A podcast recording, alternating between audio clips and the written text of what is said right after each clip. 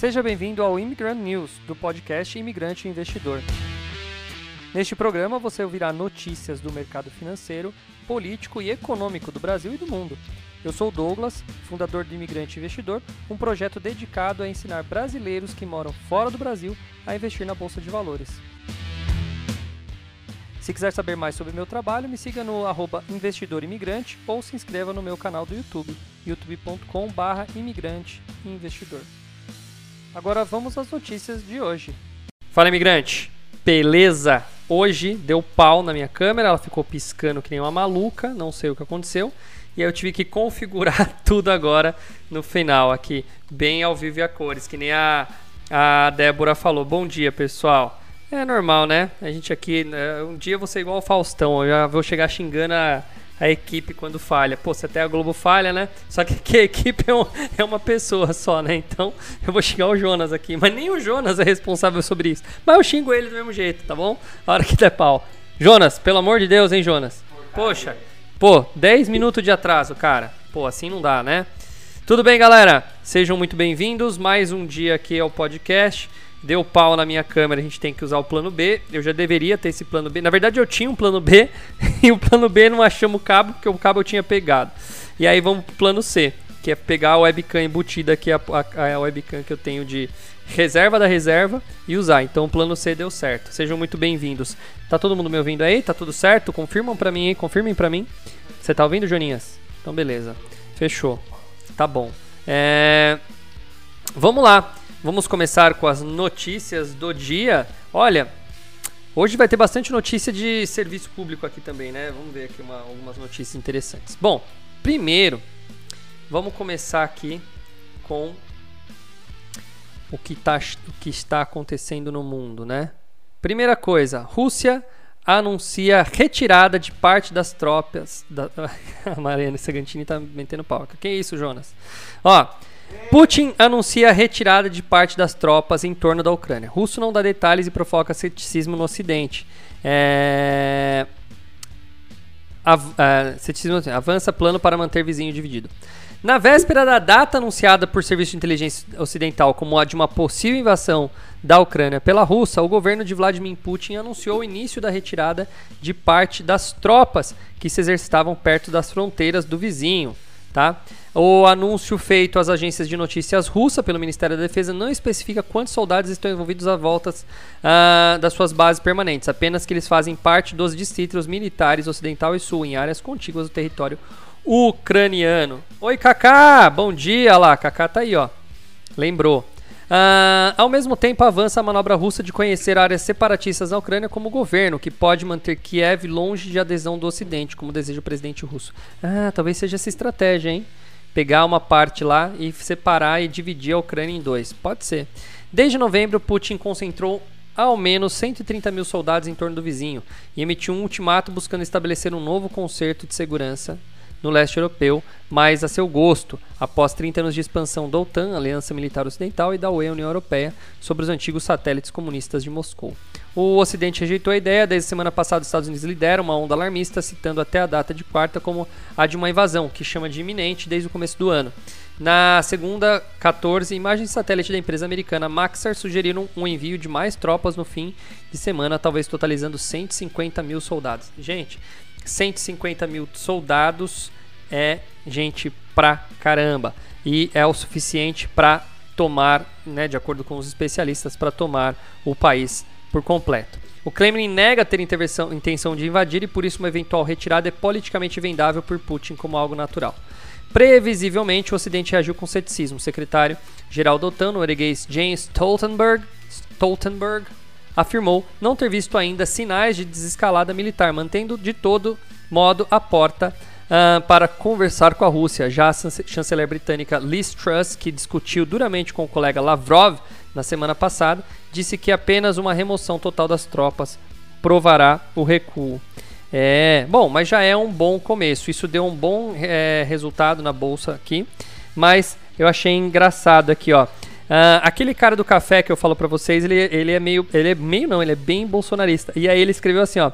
Bolsonaro merece o Nobel da Paz?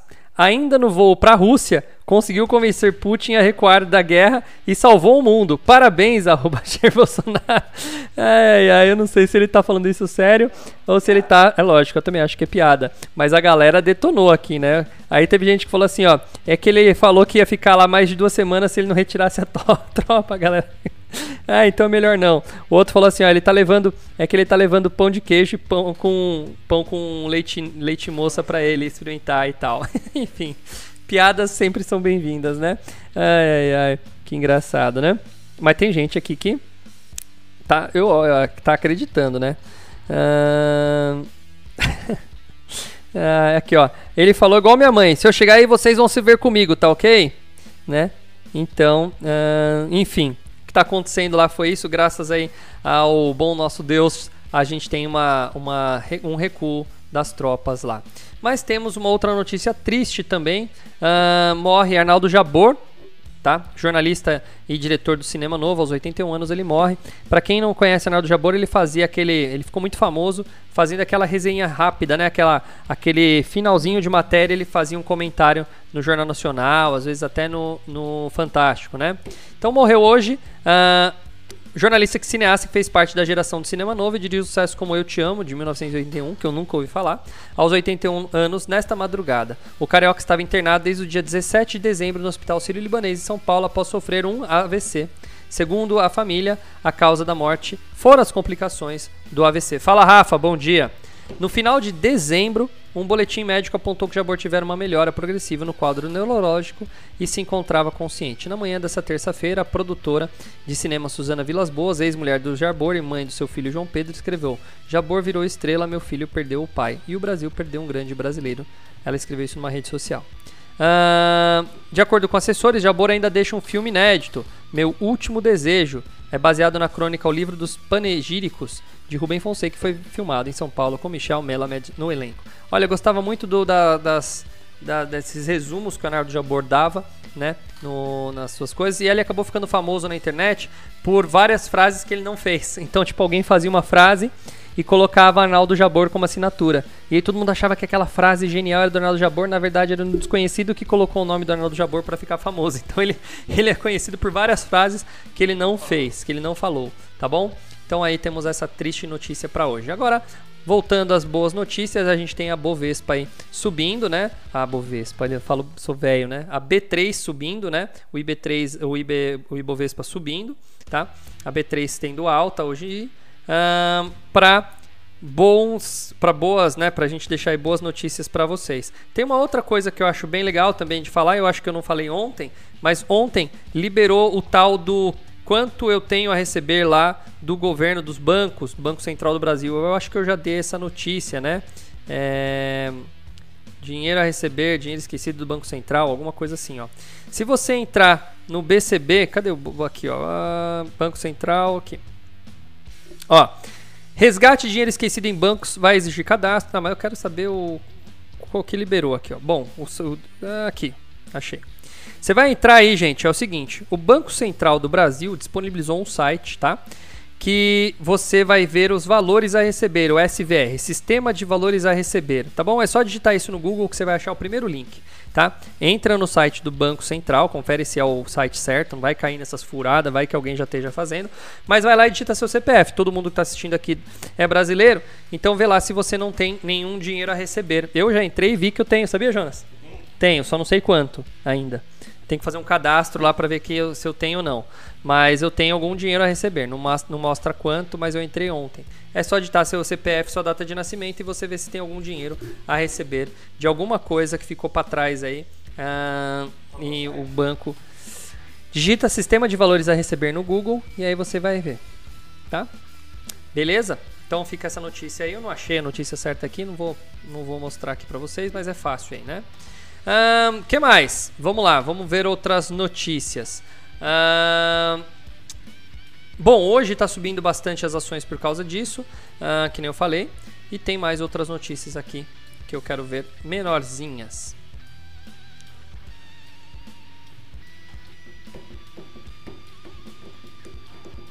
Ó, oh, não falei oi pro Rafa e pra Lu, né? Foram os primeiros a mandar aí bom dia, Rafael e Lu, tá? Mariana Cigantini eu falei. Ele, ah, vocês ficaram para baixo aqui na, na, na, no Oi aqui, eu não tinha visto. Vamos lá, vamos às notícias do radar. Deixa eu já abrir aqui a Livecoins, que eu quero falar de Livecoin. Ah, não, eu tenho uma notícia aqui no meu celular também sobre, sobre criptomoeda. Não é bem uma notícia, é um comercial, mas olha que legal, daqui a pouco eu falo. Ah,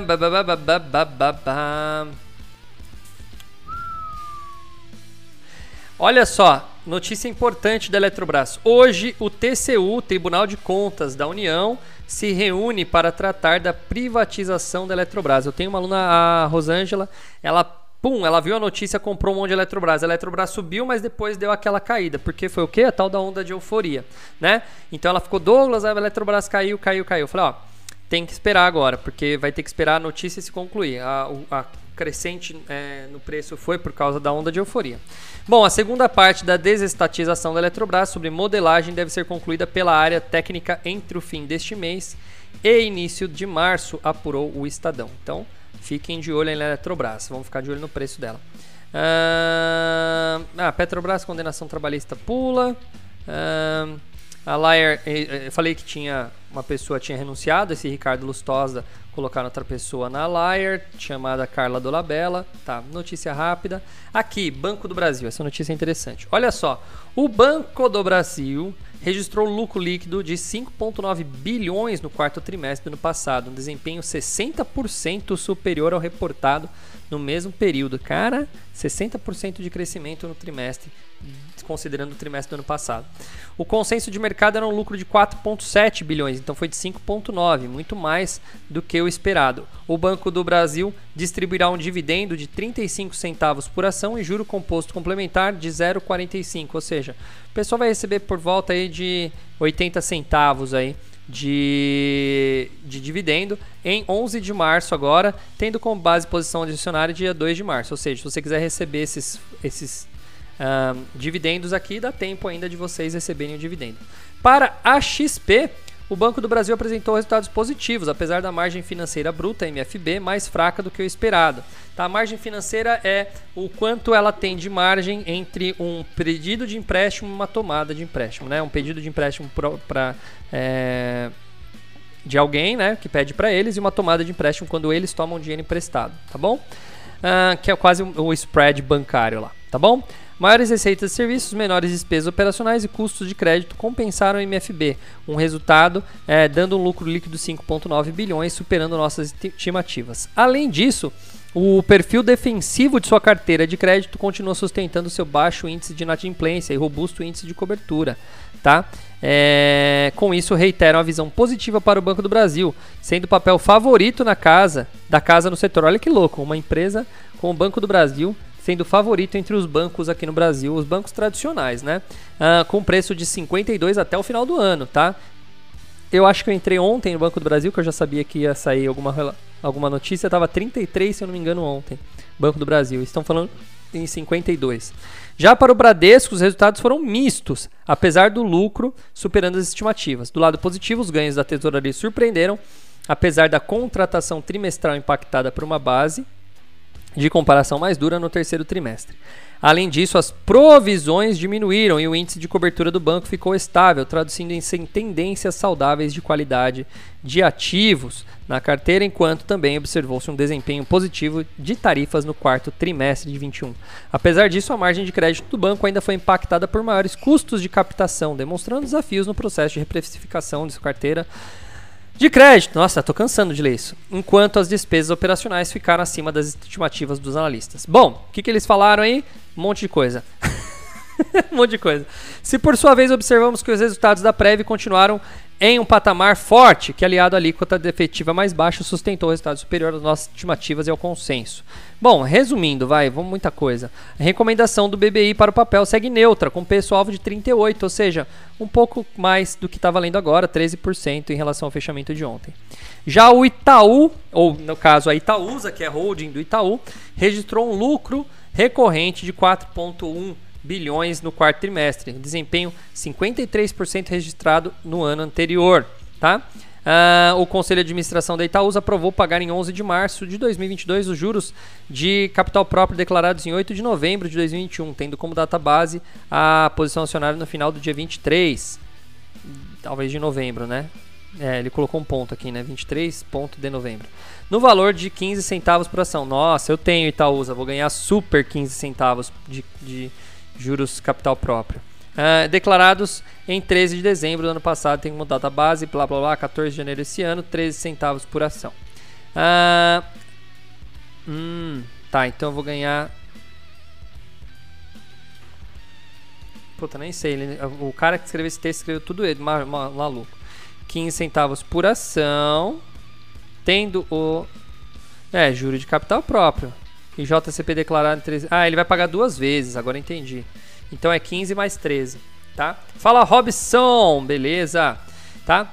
Então, legal. O Itaúsa, até falei esses dias que o Barsi tá, fechou posição nele. Eu já tô, sinceramente, também a fim de fechar posição, mas eu fiquei tanto tempo com a ação que eu vou esperar mais um pouquinho.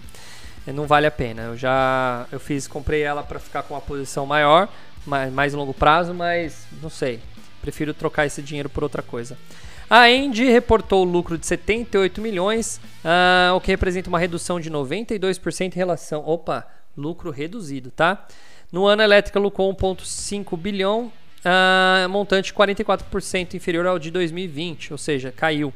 O Conselho de Administração Elétrica da Elétrica aprovou a distribuição de dividendos intermediários no valor de 78 centavos por ação, correspondentes a 638 milhões, pouca coisa, né? As ações da companhia serão negociadas em dividendos intermediários a partir de 25 de fevereiro, ou seja, dá tempo de comprar se você quiser receber 78 centavos. Então assim, comprei a ação hoje, recebo 78 centavos, tá? Tenho direito a receber. Se você comprar a ação até dia 25 de fevereiro, né? tá? Até dia, 20, é, dia 25 ou 24, 24 de fevereiro, porque aqui está esses dividendos, tá? Os referidos dividendos serão pagos dia 17 de março com posição acionária 24 de fevereiro, ou seja, até dia 24 você compra, tá? Uh, ele também definiu que os juros sobre, sobre capital próprio no valor de 60 milhões, equivalentes a 7 centavos por ação, vão ser pagos no dia 17 também. Então, quem tiver vai receber, além dos 78, vai receber um pouco menos que 7 centavos, porque a diferença de dividendo para juro de capital próprio é que aqui ainda você sofre um imposto que já é pago, então você vai receber um pouquinho menos aí. São Martinho, uh, lucro líquido no terceiro trimestre de 696 milhões. O resultado representa um crescimento de 256% em relação ao mesmo período de 2020. Nos primeiros nove meses do ciclo, o lucro líquido atingiu a cifra de 1,3 bilhão. É, tá indo bem. Ó. Raizen, a Raizen, né? Lucro líquido de 1,21 bilhão. Caramba, 1,21. Tá, legal. O resultado tem base pro forma, julga com foco, superou os 384 milhões editados no igual período. O lucro contábil 1,4 bilhão. Legal. Olha, então o pessoal tá soltando notícias boas aí das empresas, hein? A maioria aqui, aumento de lucro. É claro que a gente tem que olhar outras coisas, mas estão indo bem aí. O uh, que mais que a gente tem aqui? Bom, notícia grande. Ó, oh, essa aqui eu gosto de falar. De novo, pessoal que, pessoal que está acostumado a assistir sabe que eu falo muito bem quando tem recompra de ação. Geralmente, por experiência, eu vejo que a recompra de ação gera aumento das ações. A Vivara, aquela que faz joia, bonitinha, tá? O que, que você tá dando risada aí?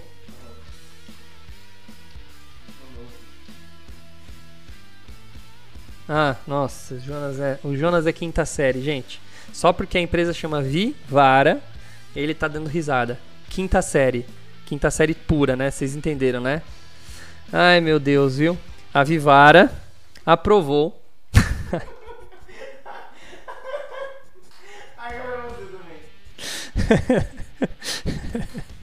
eu, tenho, eu tenho que dar risada dessa idiotice, Jonas, pelo amor de Deus, cara. O cara, o cara é quinta série pura, bicho.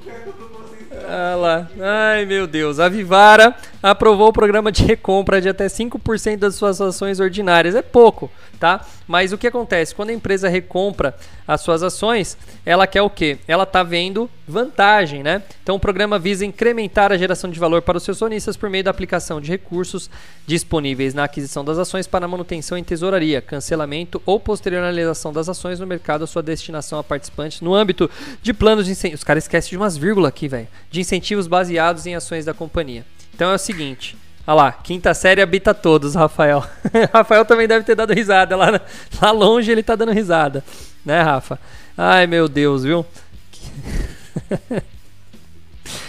ai, ai. Então, deixa eu explicar uma coisa. Quando uma empresa está recomprando suas ações, tem duas coisas positivas. Primeiro, ela está enxergando que. Pô, ela não vai comprar as suas ações se ela vê que ela vai falir. Para que, que ela vai comprar ação e vai assumir um, um prejuízo, né? Então, não. Então, ela sabe que no futuro a empresa vai bombar. Isso é o primeiro ponto positivo. Pô, os caras que estão dentro da empresa, os diretores, os caras são pica lá dentro. Olha lá, só o Jonas vai dar risada de novo. Tá? Os caras que são bons, certo? Eles falam, pô, vamos comprar mais ações porque o preço tá barato. Daí a gente fica mais rico se a gente comprar essas ações de volta, tá? Essa é uma, uma verdade. E a segunda verdade, a segunda ideia aí, é que é o seguinte: quando você compra as suas ações da sua própria empresa, você está de novo fechando a sua empresa e deixando menos ações disponíveis no mercado. Então, com menos ações disponíveis no mercado, aquela lei da oferta-demanda se aplica. Vou ter menos ações disponíveis, menos ações ofertadas no mercado, e se a demanda se permanecer constante, a gente tem um aumento das ações. Então, a Vivara é uma empresa para ficar de olho por causa disso. Tudo bem que 5% das ações é muito pouco, tá? Mas é uma visão que ela tem aí, tá bom? Uh, positivo fez debentures, a VIX Logística cancela a IPO.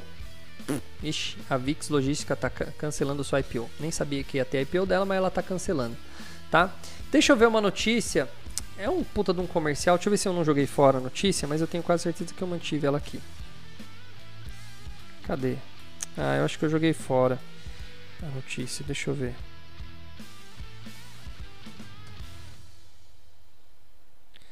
Ah, joguei fora.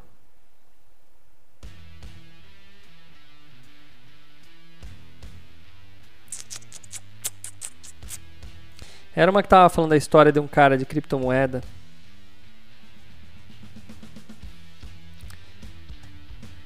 É, não.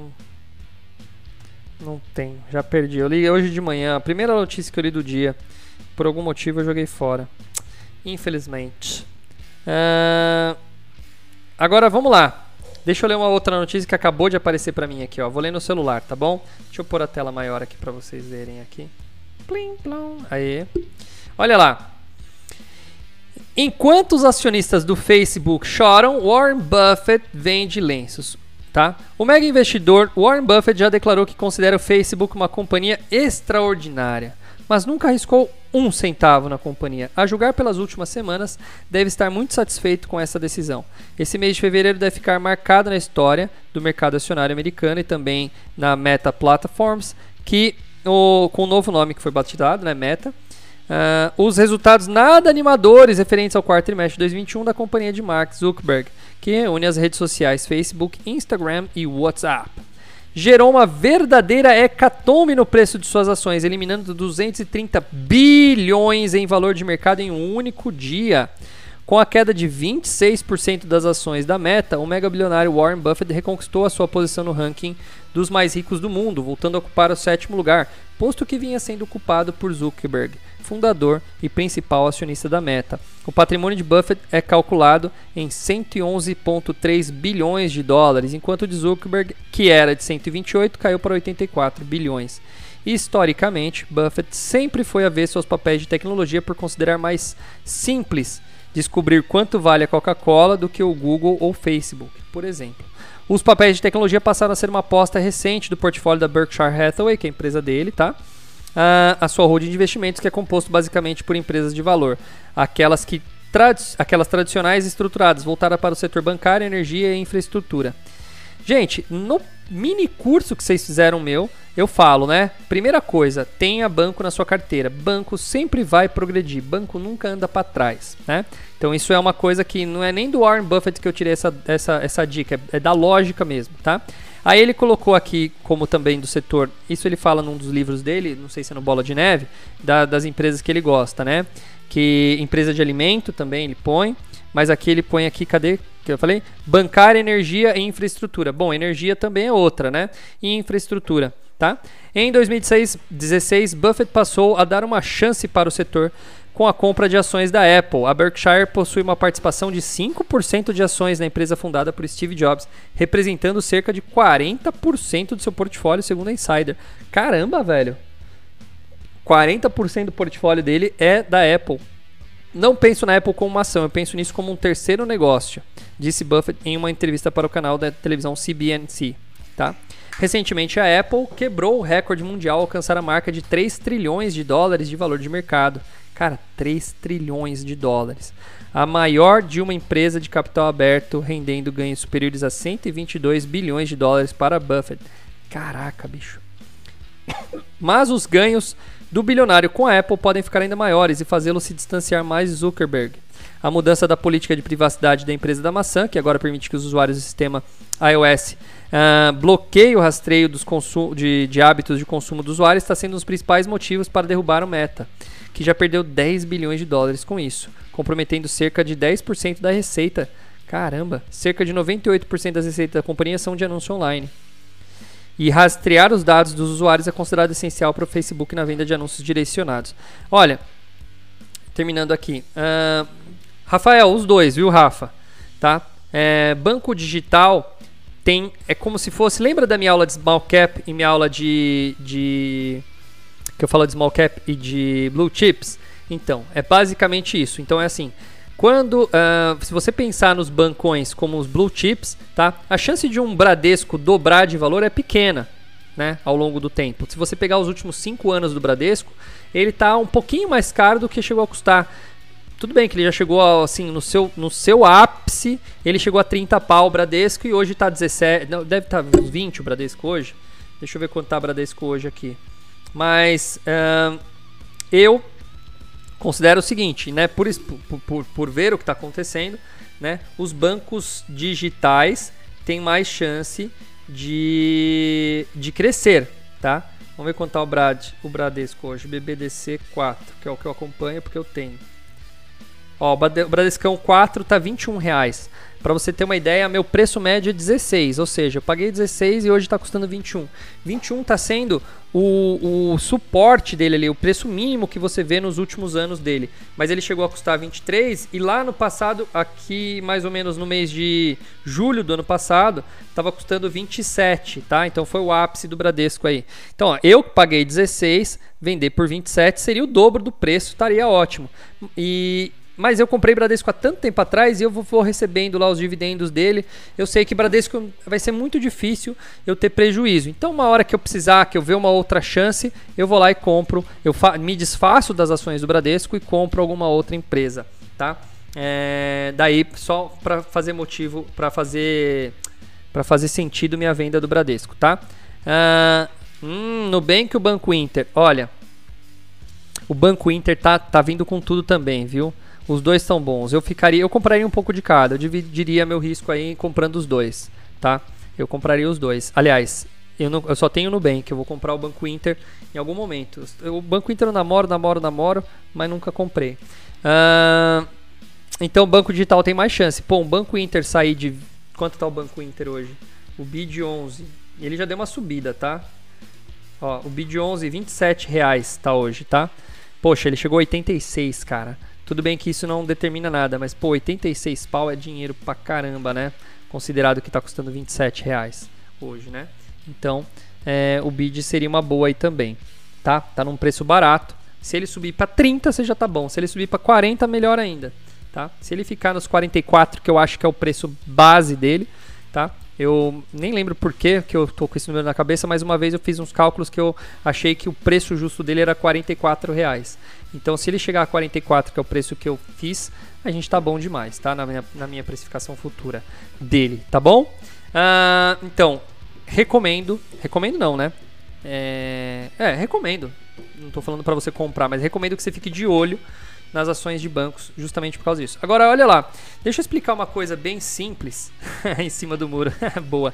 É, eu tenho. Não é que eu fique em cima do muro, é que tem horas, cara. Por exemplo, no Bank foi uma super de uma aposta, né?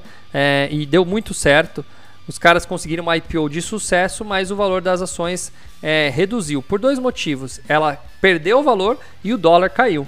Então a IPO não foi no melhor momento. Então, para a gente poder recuperar esse dinheiro aí. Eu perdi pouco porque eu não comprei na IPO, eu comprei um pouco depois. Então eu comprei já com preço defasado. Eu, eu não gosto de comprar no momento da IPO porque historicamente a chance de cair depois é maior do que a chance de subir. É, são poucas empresas que têm uma IPO logo depois a ação só sobe, tá? São poucas. Então eu prefiro comprar depois. Então eu esperei ca cair um pouco mais e comprei num preço mais baixo. Então fiz um bom negócio no caso da, da Nubank, tá? É...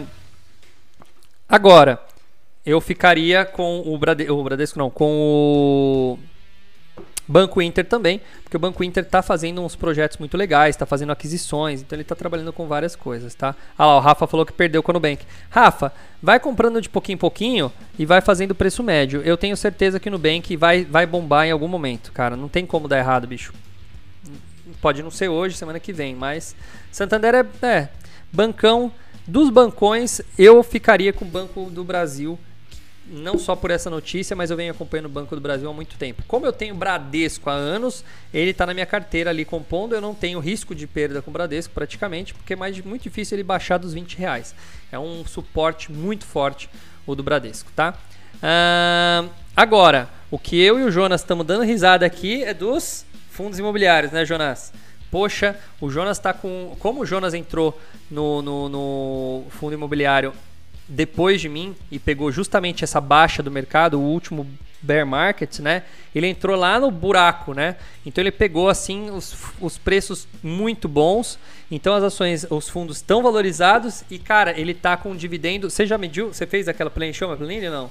Tem que preencher, mas tá, tá acima de 1%. Cara, ele tá com acima de 1% na rentabilidade dele, cara acima de 1% de rentabilidade. Eu não tô com 1% porque eu tenho preço lá de trás quando estava alto os FIIs, então isso me ferra. Normal, isso vai acontecer, vai ter hora que o Jonas também vai continuar comprando, a não ser que se ele fique com esse mesmo valor comprado o resto da vida, mas não vale a pena você ficar com só isso, você tem que aumentar. Então você vai ter uma hora que você vai ter que comprar no mercado em alta, certo? Então isso vai, vai ter tem data tem data limite. Você entendeu o que dizer? Né? Mas uh, quando uh, e eu tô baixando, eu tô no caminho contrário, né? Eu baixei o meu preço médio, então minha minha rentabilidade aumentou. Eu tô chutando que eu vou fechar esse mês aí em 82, 83 minha rentabilidade, né? O Jonas tá com 1%, então tá bom, o Jonas tá melhor que eu aí nesse ponto, tá? Mas é, tá muito bom os fundos imobiliários. Aliás, o Rafael, eu comprei. Você é da turma do Pantanal, né, Rafa? Eu comprei aquele de fazenda lá que a gente olhou. Olhei, olhei, olhei e comprei, tá? Fiz uma compra assim. Então, semana que mês que vem eu já recebo fundos daquele lá de fazenda lá. Bom, legal, cara. Agronegócio também é outro setor bom. Não tinha motivo para falar mal de ali. É, eu sei que não é um bom momento, melhor momento para soja agora tá? Porque os preços eles já foram, os preços futuros já estão já estão já estão determinados e ela tem uma tendência a cair o preço, então é, como ele já chegou no auge, a tendência futura é de cair, tá? Mas eu quis comprar mesmo assim para ter ela na minha carteira. Então eu comprei a de fazenda lá, o fundo de fazendas, tá? Beleza?